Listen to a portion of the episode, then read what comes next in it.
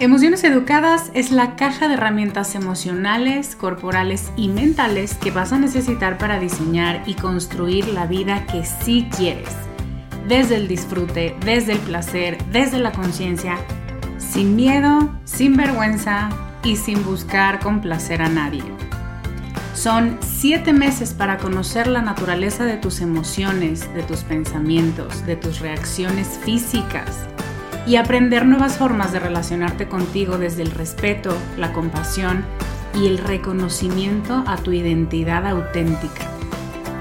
Todo esto acompañada de una tribu de mujeres valientes, facilitadoras brillantes y un espacio de vulnerabilidad segura que no encontrarás en ningún otro lugar. Únete a la generación 2024 en descubremasdeti.com diagonal emociones educadas.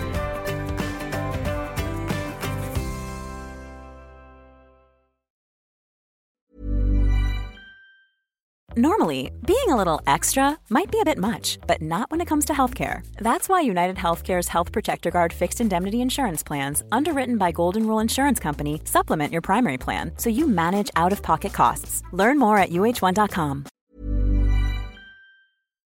Estás escuchando Con Amor Carajo, capítulo 81.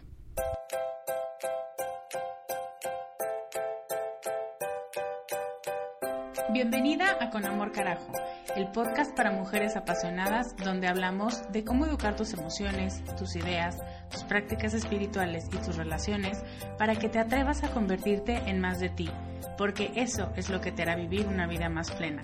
No cambiar, sino ser más tú.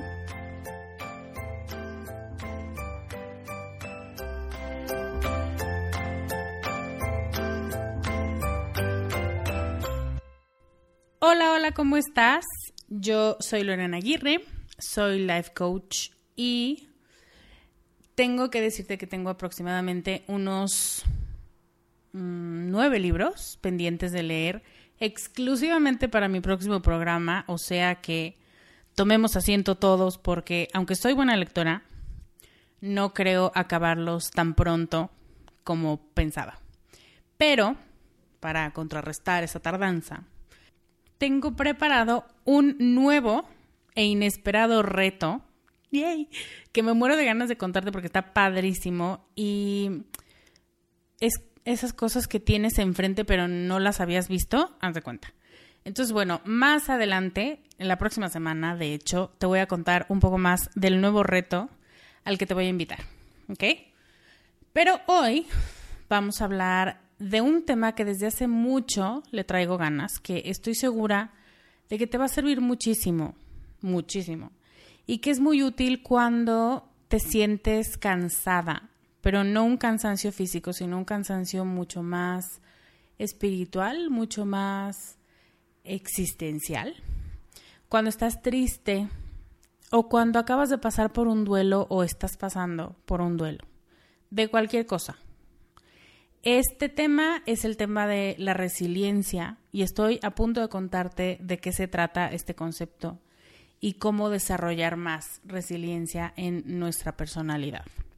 Pero antes te quiero recordar que en la semana mandé la encuesta semestral para saber cómo te puedo servir mejor y para entender qué contenidos nuevos necesitas de mi parte. Si todavía no lo has respondido, por favor, por favor te pido que lo hagas en el mail que te mandé hoy está el link otra vez.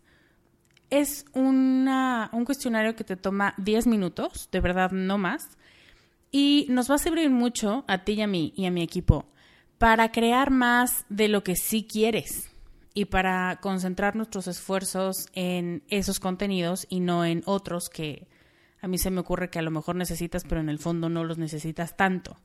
Entonces, porfa, 10 minutos es todo lo que necesitamos. El domingo caduca el link.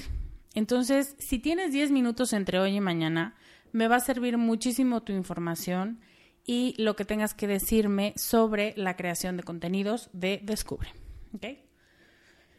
Ahora sí, vamos a hablar de resiliencia.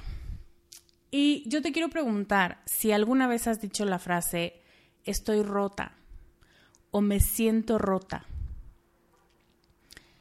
yo sí, y es una de las frases más tristes, más desesperanzadoras que pueden salir de la boca de alguien. Pero la verdad es que en algunas ocasiones muy contadas es exactamente como nos sentimos y esas palabras lo describen a la perfección.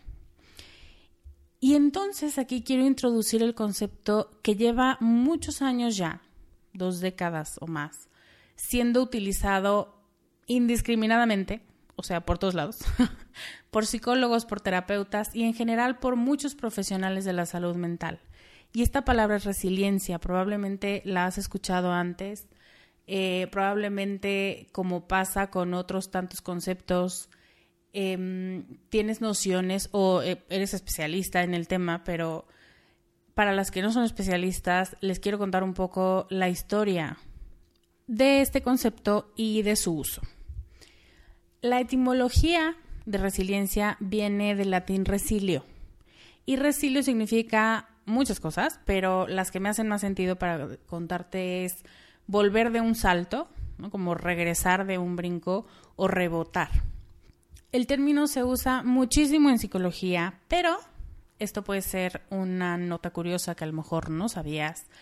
Em, el primer uso se lo da la ingeniería. Y en ingeniería se llama resiliencia de un material, es una característica de un material, a la energía que tiene eh, de deformación. ¿Qué tanto puede recuperarse un cuerpo deformado cuando dejas de aplicarle la fuerza que lo está deformando? El ejemplo más claro para mí de resiliencia de los cuerpos es una liga. Entonces, ¿qué tanto puede sostener una deformación antes de romperse? Es como qué tanto aguante tiene en términos mortales. La resiliencia es la capacidad de memoria de un material para recuperarse de una deformación que es producto de un esfuerzo externo y esto también me gusta mucho porque muchas veces nosotras nos sentimos rotas cuando pasa algo en el mundo exterior, la gran mayoría de las veces. Muchas otras, nosotras somos las causantes con nuestros propios pensamientos y con Mm, sumirnos en una idea y seguirle dando vueltas y seguirle rascando y que la gente que nos escucha nos dice, otra vez vas con eso, pero te encanta, eres masoquista. Y seguramente lo has escuchado de alguna que otra amiga. Pero esto es la resiliencia en el campo de, bueno, ya me brinqué a la psicología, pero bueno, ya te conté el campo de la ingeniería. Y fue hace un poco más de 20 años que el término empieza a usarse en la psicología. Y ahora vamos a cambiar material por persona. Y en este concepto es que encontramos la respuesta a por qué algunas personas se rompen tras una crisis o se sienten totalmente incapaces de sobreponerse a ella y por qué otras se mantienen en pie. Sí, sí les duele y sí te lo aceptan y no se lo están pasando bien, pero no se rompen como una liga. El ejemplo que a mí me encanta utilizar, hasta me emociono porque ya llegamos a la parte más bonita, me parece a mí, del programa. Eh, me encanta utilizar para explicar la resiliencia humana una imagen que seguramente has visto porque ha estado recorriendo Internet y Facebook por varios meses ya. Y de hecho te voy a dejar varios ejemplos en las notas del programa que es descubremasdeti.com diagonal 81. El ejemplo es una vasija de cerámica gris que se rompió en varios lugares, pero le aplicaron un tratamiento japonés que se llama, espero pronunciarlo bien, Kinsukuroi. Y si no, ahí me avisan si lo dije mal. Y consiste en rellenar las grietas con una resina que hacen con mm, oro o con plata.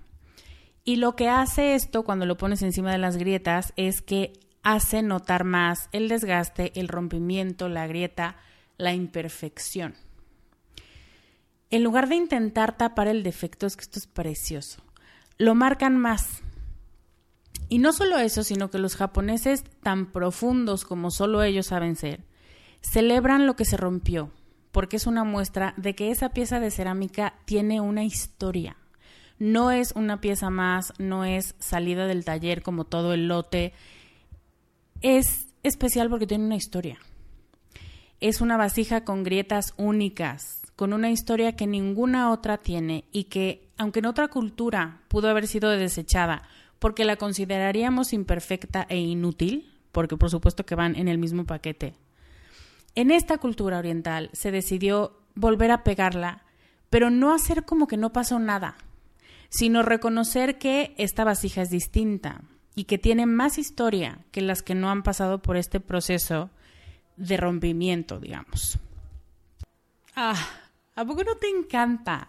A mí me parece la mejor analogía de todas porque le puede sacar mucho a lo que acabo de decir. Estoy pensando en varias cosas. Primero, la obsesión por la perfección de nuestra cultura occidental. Y pensar que lo imperfecto es inútil como si fueran sinónimos. Y ya el colmo de los colmos es aplicar estos adjetivos, imperfecto e inútil, a personas, a vidas humanas. Porque si eres imperfecto, entonces mereces menos de mi respeto y menos de mi atención. Y eso es horrible.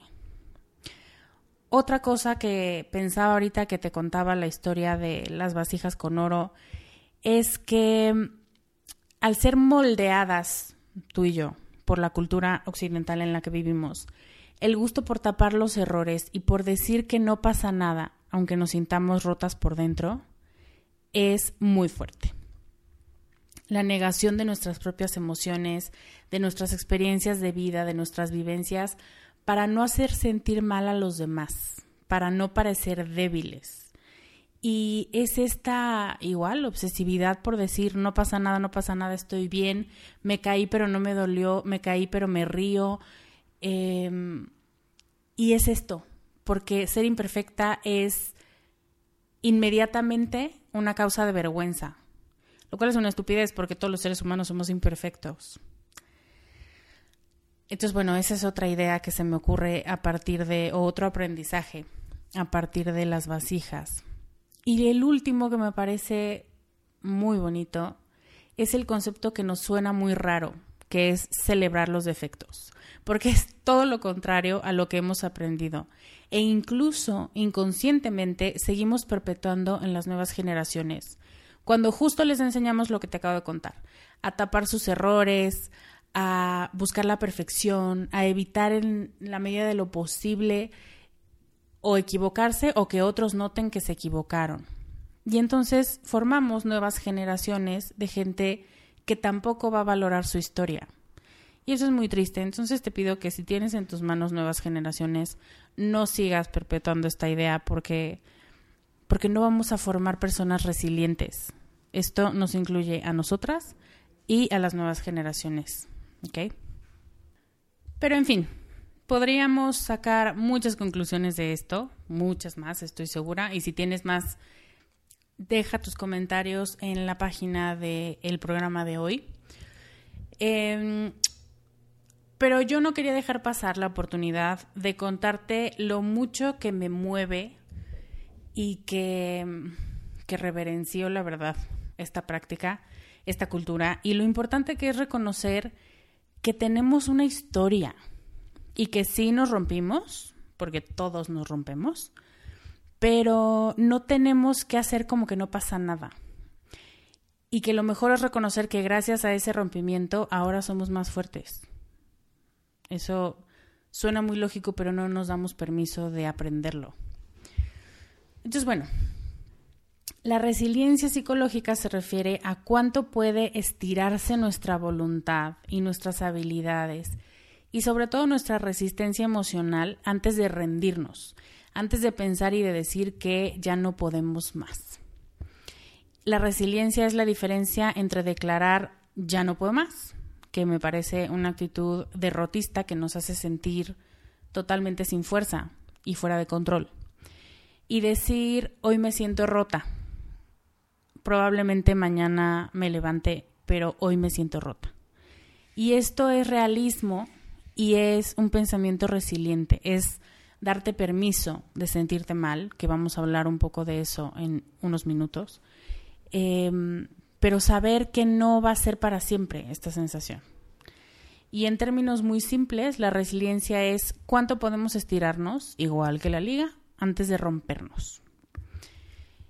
¿Y cómo se logra ser más resiliente? Estarás preguntándote en este momento. No estoy muy segura de si la respuesta te va a encantar, pero ahí te va. Con adversidad. Viviendo incertidumbre, afrontando retos, teniendo miedo y darle la bienvenida al miedo, que de eso hemos hablado muchísimo en el taller de querido miedo, pero superándolo, sabiendo que eres más fuerte que él, viviendo experiencias dolorosas y aprendiendo de ellas. Entonces te digo, probablemente no es la respuesta que más tranquila te deje porque no es una pastilla mágica, pero es así.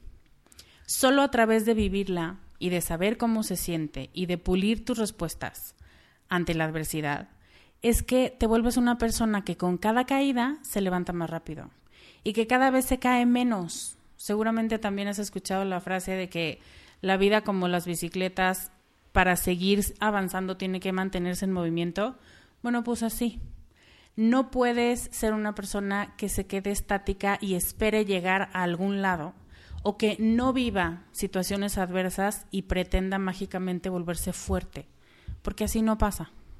Es como desear muchísimo que se te hagan músculos en las piernas y en los brazos, porque tienes una gran, gran fuerza de voluntad y un gran deseo, pero no levantas ni una lata de atún. Pues bueno, suerte con eso.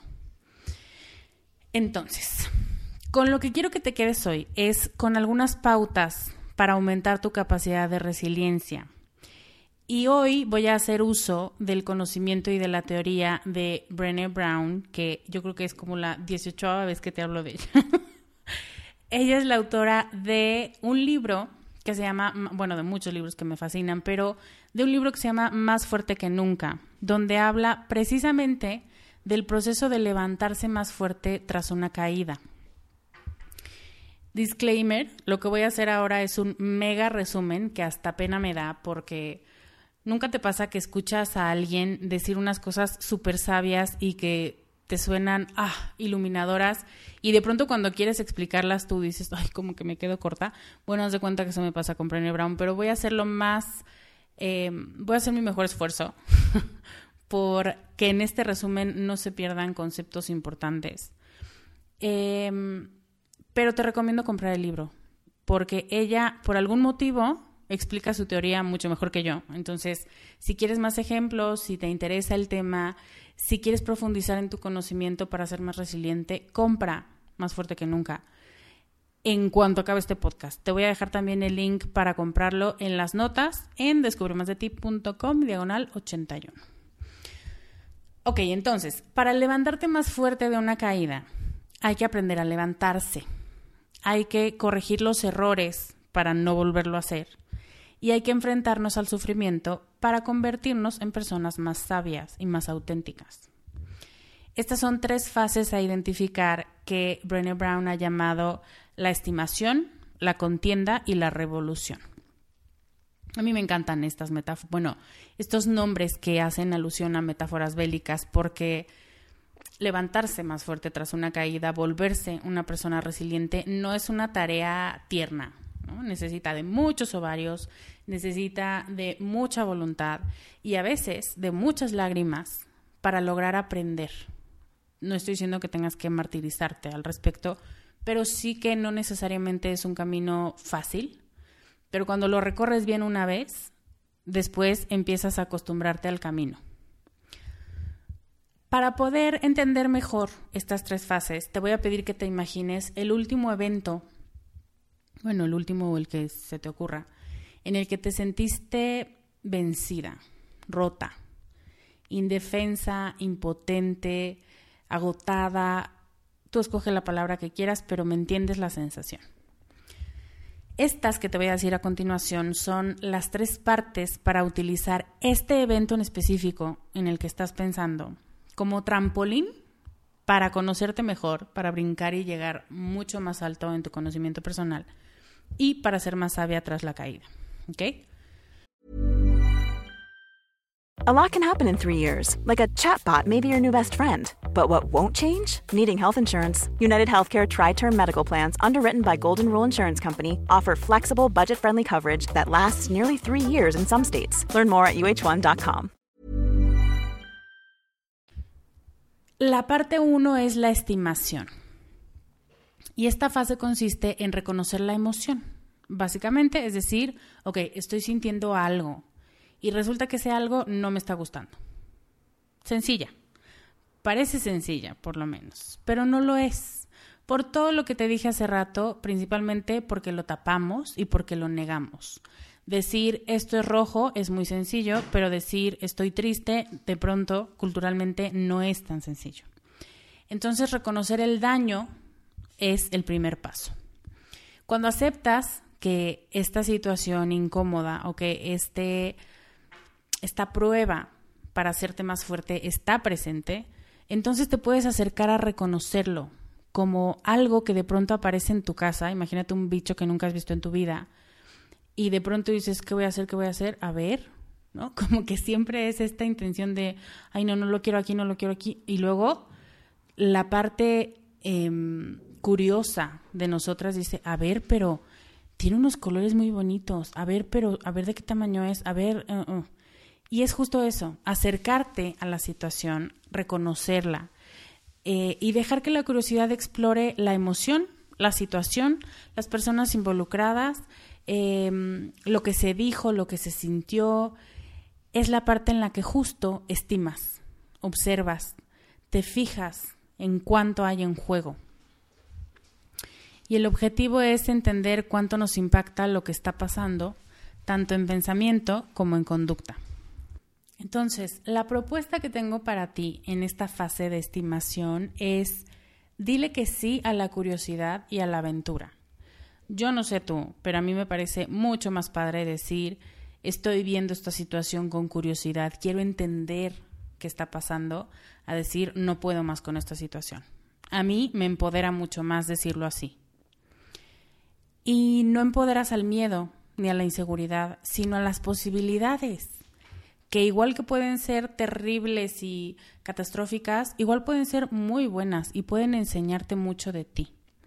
El punto de todo esto y de las situaciones adversas es que tienen la capacidad de enseñarte más de ti, de las partes que normalmente no ves, eh, Brené Brown habla de cuando estás tirado en la arena, como la arena del Coliseo, la arena de, de los gladiadores. Cuando estás tirado, tienes una visión totalmente distinta a la que tenías cuando estabas de pie o cuando estabas detrás de las rejas o cuando estabas en otra, cualquier otra circunstancia.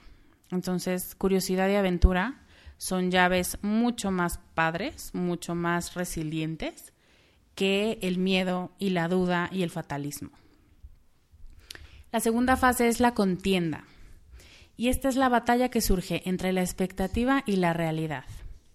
Es ser sincera con la historia que te cuentas sobre lo que esperabas, sobre lo que hiciste mal, sobre lo que no dijiste y te quedaste callada, lo que no supiste defender, lo que otros no supieron respetar y se trata de ver eso, pero sobre todo se trata de la batalla que tienes contigo misma, con tus creencias anteriores, con cuando se contraponen con la realidad.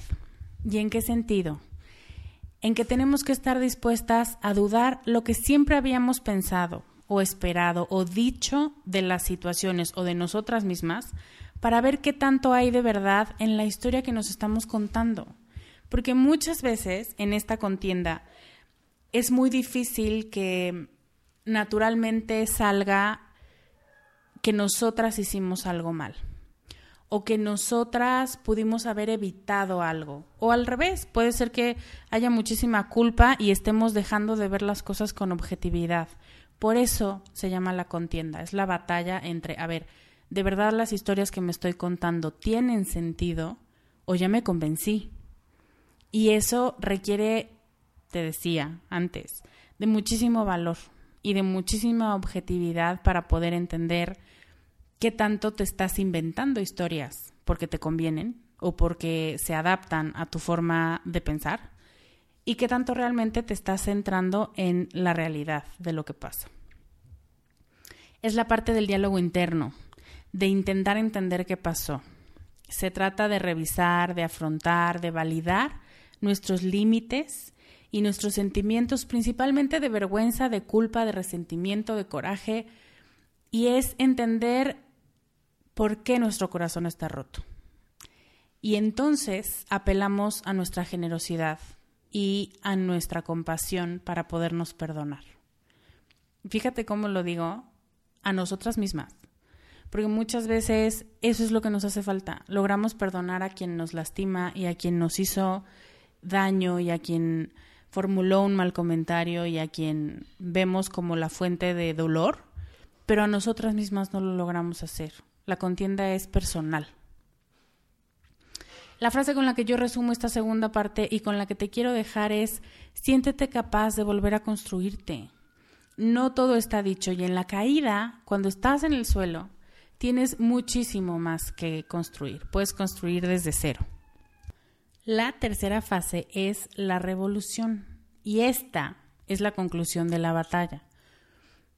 Podría parecer que la batalla y la revolución son la misma cosa, pero no. Al final, cuando empiezas una revolución, más bien cuando terminas una revolución, hay logros. Hay es cuando logras entender eso, qué se logró, quién ganó y qué va a cambiar, eso es lo más importante, porque se empezó a pelear por algo. Finalmente es qué es lo que va a ser diferente ahora.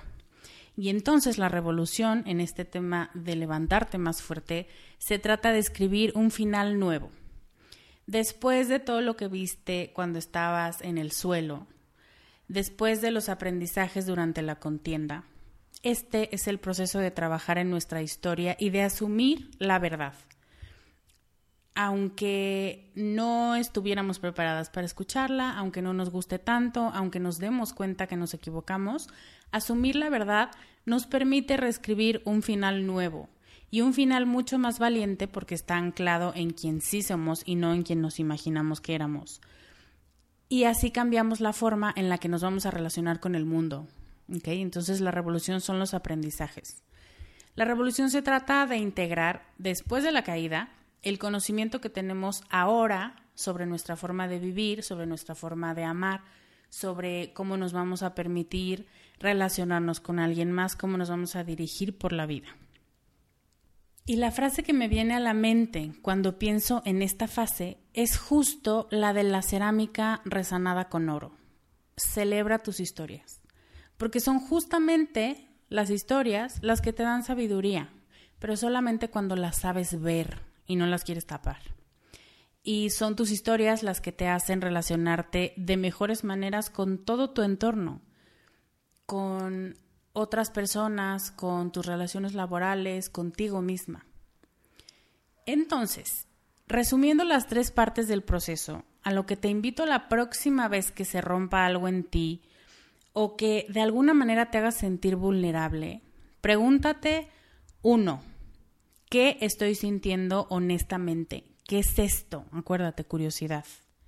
Dos, ¿qué ideas sobre mí misma sobre los demás o sobre el mundo tengo que ajustar, que es la contienda. Y finalmente, ¿qué puedo aprender de mí gracias a esta situación? Que es quién ganó, qué gané después de este proceso. Y a mí me encanta porque la gente dice que el ser humano es el único que tropieza dos veces con la misma piedra, bla, bla, bla. Pues sí, porque nada te garantiza que no te vayas a volver a equivocar con lo mismo, porque no solamente es, ay, otra piedra, la tengo que evadir. No, si nunca notaste qué fue lo que te hizo caer, por supuesto que no vas a estar a las vivas de la próxima piedra que haya en tu camino. Entonces, el chiste con hacer este proceso es entender que todas las piedras con las que te cruzas tienen una enseñanza, pero solamente, pero no te la va a dar gratis. Tú la tienes que procesar toda. O sea, la piedra lo único que te va a dar es una caída. Todo lo que pase después de eso es tu trabajo. Y eso es una maravilla. Entonces, bueno, estos son mis aprendizajes de la maravillosa y única Brené Brown. Pero antes de cerrar el tema, quiero decirte algo de mi ronco pecho.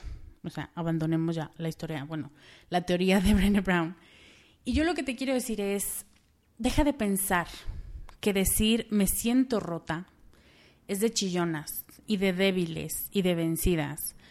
E incluye también si eres hombre. Es más, incluye más si eres hombre. ¿no? Me siento rota. Claro, me siento roto. Porque es perfecta la definición. Cuando sientes que hay un hueco en el corazón, cuando sientes que hay un hueco en la panza, pues no es eso roto. Por lo que quieras. Pero cuando logras decir eso, es que puedes explorar más qué quiere decir ese hueco. A veces justo así es como nos sentimos. Y cuando dices me siento rota o me siento roto, no estás diciendo ya no quiero nada, nada tiene sentido, me quiero morir. No, no es sinónimo.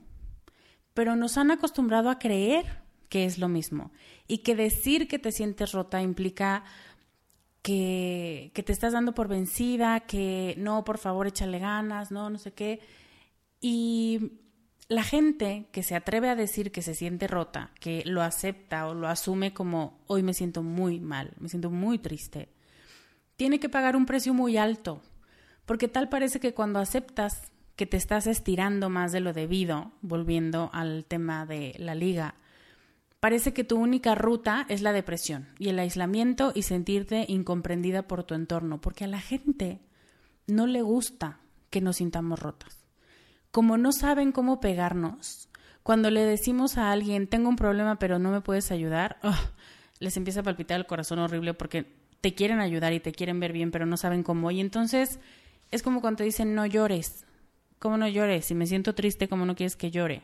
Y es igual, ¿cómo no me sienta rota? Pues si así me siento, ¿qué quieres que haga? Pero la gente no sabe qué hacer con nuestra rotura. Y lo que yo te quiero decir es, no son sinónimos. Me siento rota no quiere decir me estoy bajando del tren y me quiero morir. Y te lo digo porque tal vez tú estás pensando que son lo mismo. Y que sentirte muy mal y que sentir un hueco en el corazón implica que te estás dando por vencida en la vida. Y eso no es así. Y es súper importante que yo te lo diga. No es así.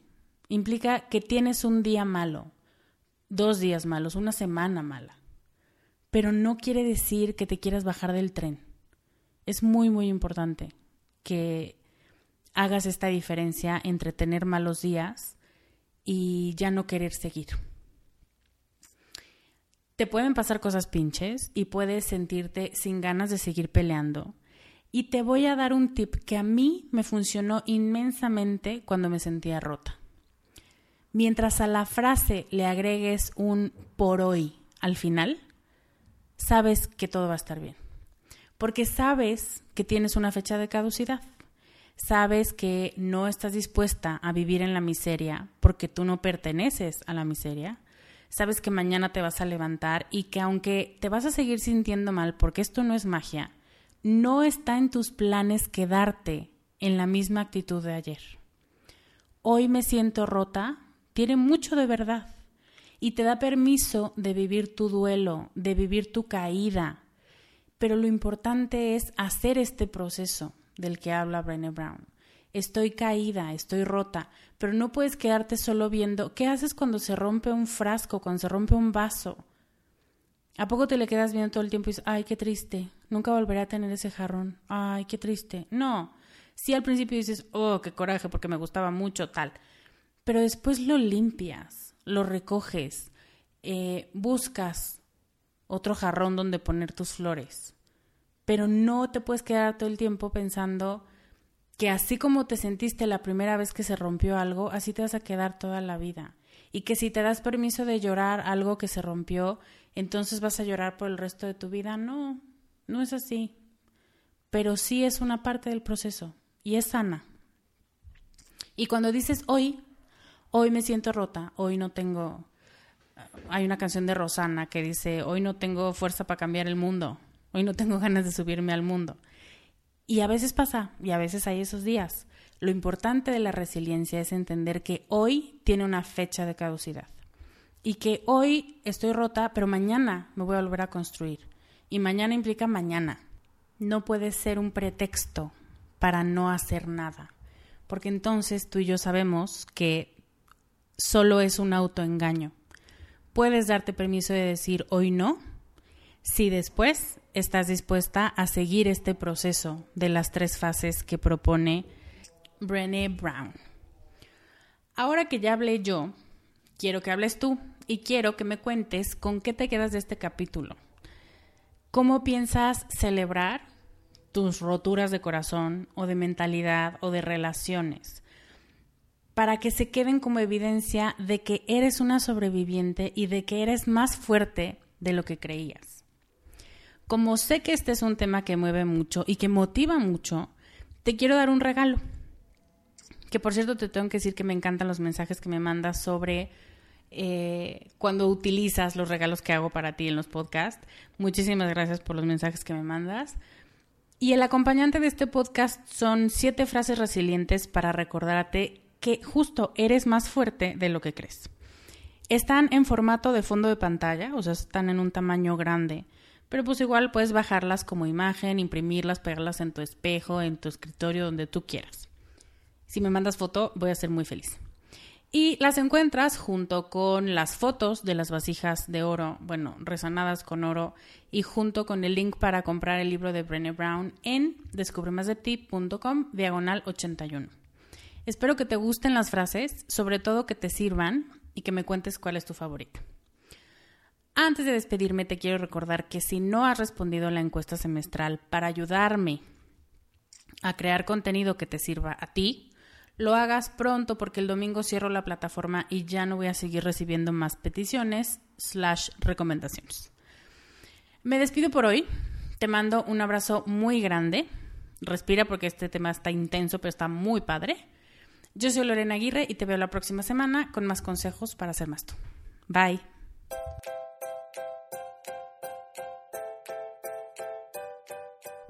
Este podcast, sus notas, regalos y links viven virtualmente en mi página www.descubremasdeti.com.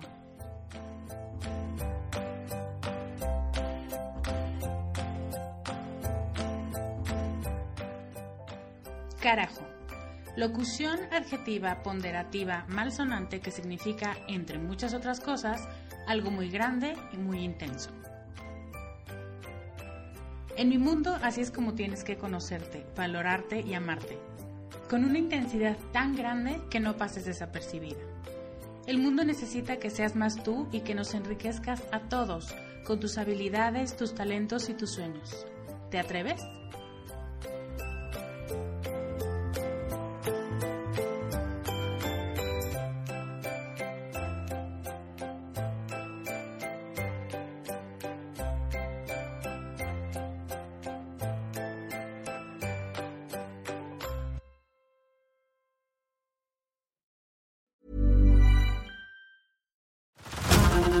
To Hulu this March, where our new shows and movies will keep you streaming all month long. Catch the acclaimed movie All of Us Strangers, starring Paul Mescal and Andrew Scott.